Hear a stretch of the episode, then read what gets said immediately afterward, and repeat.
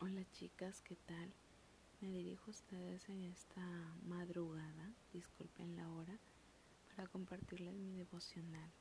Eh, uno de los tantos que me ha gustado en esta oportunidad se llama La participación de Jesús en nuestra vida diaria. Tiene como base bíblica Juan 2, 1 y 2, que dice, al tercer día se hicieron unas bodas en Caná de Galilea y estaba ahí la madre de Jesús y fueron también invitados a las bodas Jesús y sus discípulos. Eh, lo que nos enseña la Biblia es que Jesús no caminaba solo, sino caminaba junto con sus discípulos. Y en esta oportunidad fue invitado a un evento de la vida cotidiana. Tenemos como eh, lecturas adicionales Proverbios 18, 22, donde dice que el que haya esposa ha alcanzado el favor de Dios. Ese texto me gustó mucho porque lo relaciono en mi relación con mi esposo, de que muchas veces he tenido problemas, dificultades, tal vez ha soportado mi mal humor o en algún momento mi carácter o renegar por algo con los chicos, ¿no?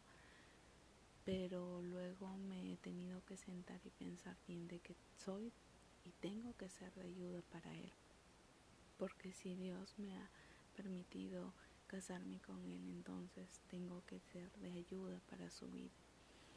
Eh, sin embargo, vemos que durante todo el lapso de nuestra vida hay alguien que ha venido a matar, a robar y a destruir el gozo, la comunión, la amistad y ustedes saben que ese es el enemigo, lo dice en Juan 10:10. 10.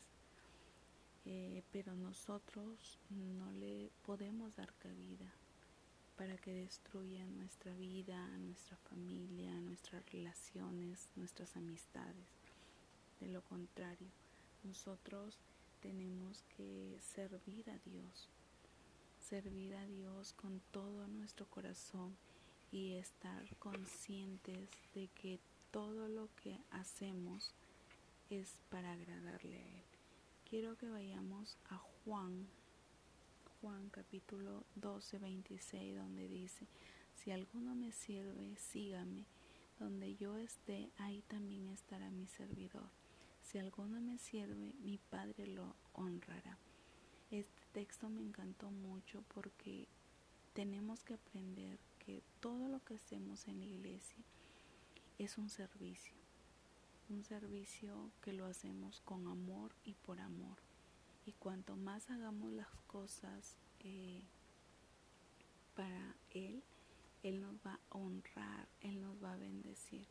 Igual las cosas que puedo hacer yo aquí en mi hogar, para mis hijos, para mi esposo, eh, las tengo que hacer con amor, porque Dios me va a honrar y me va a bendecir si lo hago bien.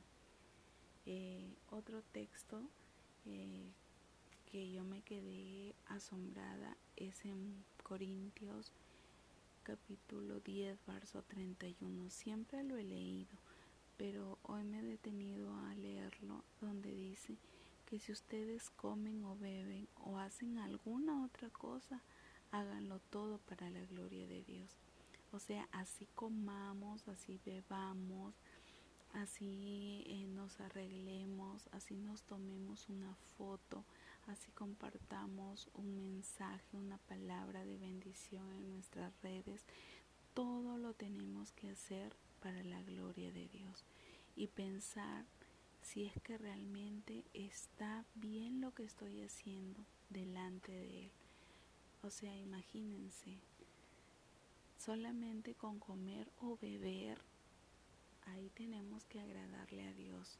Nunca me he detenido a leerlo hasta que dije, ah, sí, Dios es tan bueno que en lo más mínimo quiere que nosotros le demostremos amor.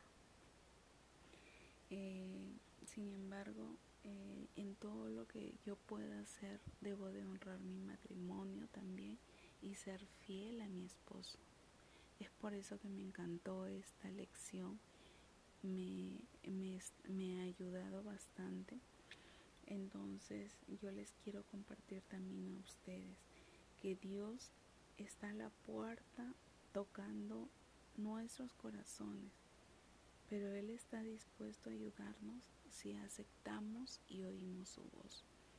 Entonces Él es un caballero por excelencia y siempre va a estar dispuesto a ayudarnos. Eh, cuando nosotros vemos la participación de Jesús en nuestra vida diaria, muchas veces nosotros pensamos alejarnos de nuestra familia, ya no ir a sus fiestas, no ir a sus reuniones, aislarnos totalmente. Sin embargo, esa tampoco es la idea, sino pensar que en medio de ellos Dios nos ayudará a poder demostrar su amor. Entonces yo les quiero animar que todo lo que hagamos en nuestra vida diaria, justo en estos tiempos difíciles, eh, así lo hagamos con nuestra familia, en las redes sociales, con quien nos juntemos, con quien hablemos, todo hagámoslo para honrar a Dios. Entonces yo lo aplico a mi vida que debo de incluir a Jesús en todas las actividades diarias, cada día, porque cuando Cristo está involucrado en todos los aspectos de mi vida, mi vida empieza a tener sentido y, se torna una vida abundante, con fe, con gozo, con amor para poder hacer las cosas, tanto para mi familia como para Él. Entonces, chicas, les quiero eh, dejar esta palabra y espero que sea de bendición. Amén.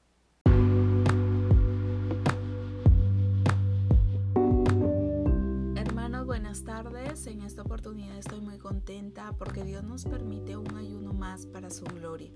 En este momento quiero compartir con ustedes un artículo devocional titulado Vino Nuevo.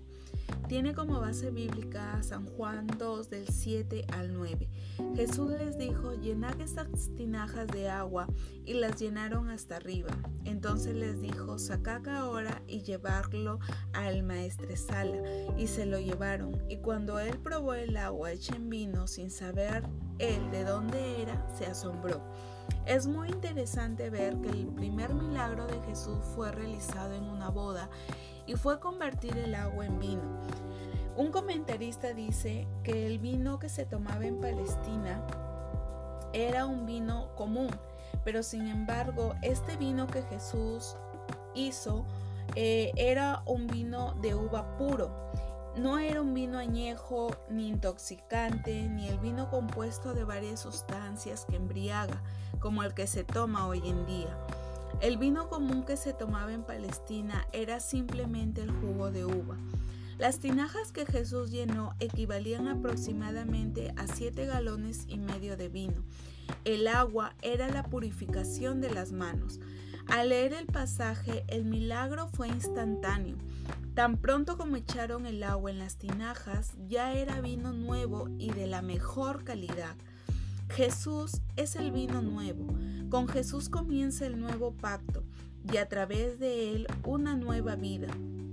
En el establecimiento de la Eucaristía, Jesús dice, y tomando la copa y habiendo dado gracias, les dio diciendo, bebed de ella todos, porque esto es mi sangre del nuevo pacto, que por muchos es derramada por remisión de los pecados. Y os digo que desde ahora no beberé más de este fruto de la vid hasta aquel día en que yo venga y lo beba con nosotros en el reino del Padre. Jesús simboliza su obra redentora en la cruz del Calvario como el nuevo pacto, un pacto hecho con un brindis. El brindis fue su vida, su sangre. Él brinda su vida por perdonarnos y limpiarnos de todo nuestro pecado. Cuando Dios promete y profetiza el nuevo pacto, es porque Él perdonará toda nuestra maldad y Él no se acordará jamás de nuestro pecado. Él con la ayuda del Espíritu Santo, quiere ocupar un lugar muy importante en nuestro corazón y quiere que nosotros permitamos que Él llene todo nuestro corazón. a cambio de que nosotros saquemos todo lo malo que hay en Él. Así que hermanos, les animo y les motivo a siempre tener presente cada día de mejorar y de dejar que el Espíritu Santo llene nuestro corazón. El Señor les bendiga.